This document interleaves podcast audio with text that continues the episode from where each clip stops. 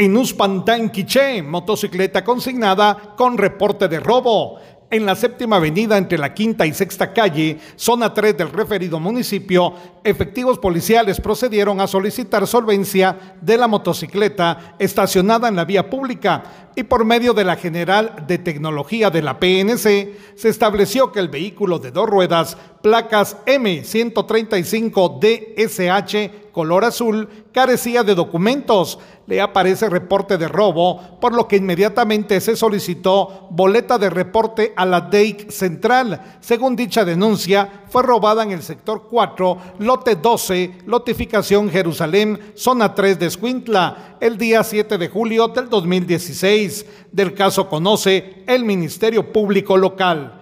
Desde Emisoras Unidas en el 90.3, reportó Carlos Recinos, primera en noticias, primera en deportes.